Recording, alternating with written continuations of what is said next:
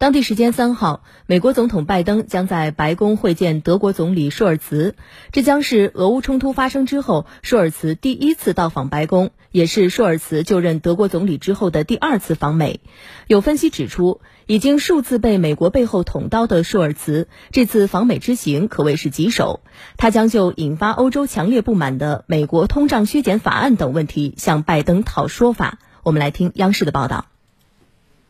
白宫新闻秘书卡里娜让皮埃尔称，舒尔茨总理的访问是巩固美国与北约盟友德国之间深厚友谊的机会。两国领导人将商谈对乌援助行动以及一系列地区和全球安全问题上的长远合作。不过，以数次被美国背后捅刀的舒尔茨其实另有打算。在欧洲经济衰退、通胀高企的背景之下，如何减轻今年一月正式生效的美国通胀削减法案对欧洲的伤害，将成为此次美德领导人会晤绕不开的话题。法国总统马克龙、德国副总理哈贝克等人曾先后就此问题赴美讨说法，却都不了了之。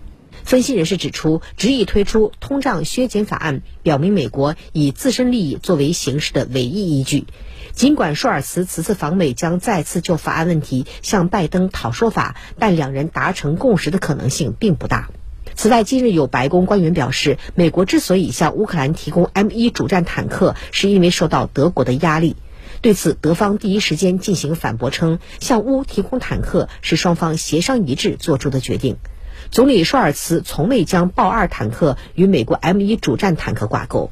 美国政治报网站对此评论称，在重要的国事访问之前打口水仗，并不是展现盟友团结的正确方式。对舒尔茨而言，比俄乌冲突升级更值得担忧的是，如果俄罗斯对德国进行反击，北约尤其是美国只会袖手旁观。换言之，舒尔茨并不信任美国。事实上，欧洲盟友对美国的不信任并非毫无道理。就在宣布向乌克兰提供 M 一坦克的第二天，美国国防部副新闻秘书辛格便称，美国军火库中没有足够的 M 一坦克可交付给乌克兰。美国陆军部长沃姆斯近日也表示，向乌克兰提供 M 一坦克可能还要再等一年半或两年。